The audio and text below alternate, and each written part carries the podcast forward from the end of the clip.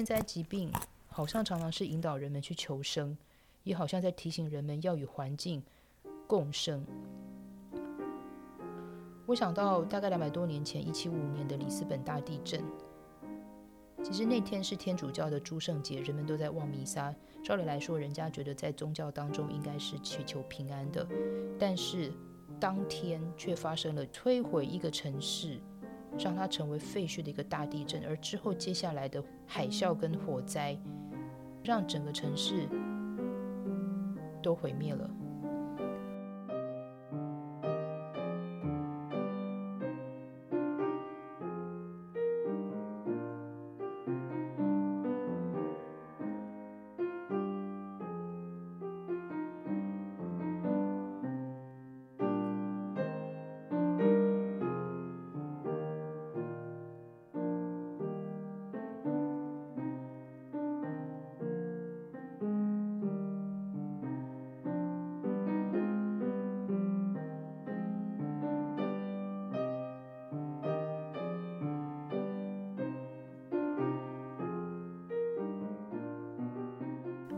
所以它衍生出作曲家跟诗人对于那个灾难的体悟，所以我们可能会在一些文学作品跟音乐作品上面会看到，有的像是寄托感情，有的像是预警。就像意大利诗人佩托拉克爱上罗拉的那个时代，其实就是流行黑死病。这件事当然起始点是发生在一三二七年四月六号，当佩托拉克在亚维农的圣克莱尔教堂惊鸿一瞥看到罗拉。他就深深的爱上了这个女生，即使两个人从来没有真正的认识。但是二十年后，大概一三四七年底，欧洲开始流行黑死病，那病情急速蔓延，带走了非常非常多的生命，其中也包括罗拉。那哀痛欲绝的佩多拉克就将这样子的痛苦跟思念，还有长久以来的爱恋，就化成我们现在所熟知的三百六十六首十四行诗，一本名为歌本。的诗集，除了这个之外，有讲到像疾病，或者是说像一些可能因为病重祈求上帝的帮忙的。我觉得或许我们可以从韩德尔除了弥赛亚之外最成功的神剧《扫罗》来看这个故事。这个故事其实是记载在圣经当中的萨摩尔记上。以色列国王扫罗因为神的灵离开。在恶魔骚扰下，夜夜不得安睡。后来，他的臣子们建议扫罗可以找一位善弹琴的人来用琴声驱魔。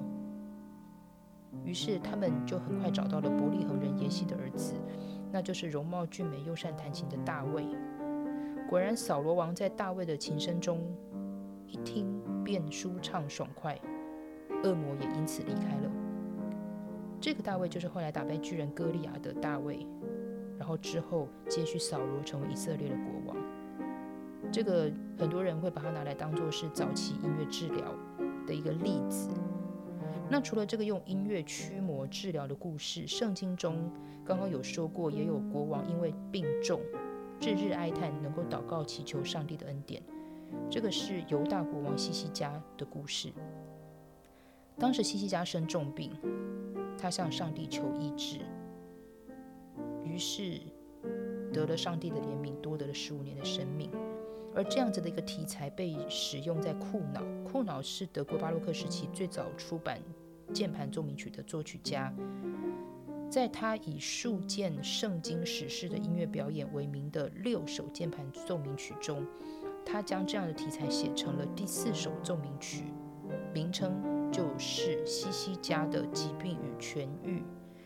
作曲家其实，在每一首每个乐章前面，他不是用像我们可能平常看到的快板、中板、慢板来写，他是用技术。他用什么样的技术？就是从第一乐章西西家的哀叹和热切的祈祷，然后第二章前面是写对上帝的信心，到第三乐章国王因康复而欢乐。我觉得比较重要。就比较特别了，是他的第三乐章，因为库瑙在这欢乐的这个快板中，因为第三乐章是个快板，夹杂了两次像是宣叙调慢速的段落，分别上面写着要记得苦难的过去，之后大概有几小节快了之后，又马上又是这个宣叙调的慢速的段落，然后上面写的很简单，就四个字：中文翻译过来就是不要忘记。觉得音乐可以疗愈人心，但是音乐有的时候也是一个提醒。那音乐有的时候是记载，那音乐有的时候对很多人来讲的话，它可能会是一个力量。但愿人们都不要太健忘，但是最重要的是要健康的、勇敢去求生。我是徐佳琪，这里是不可花生，下次见。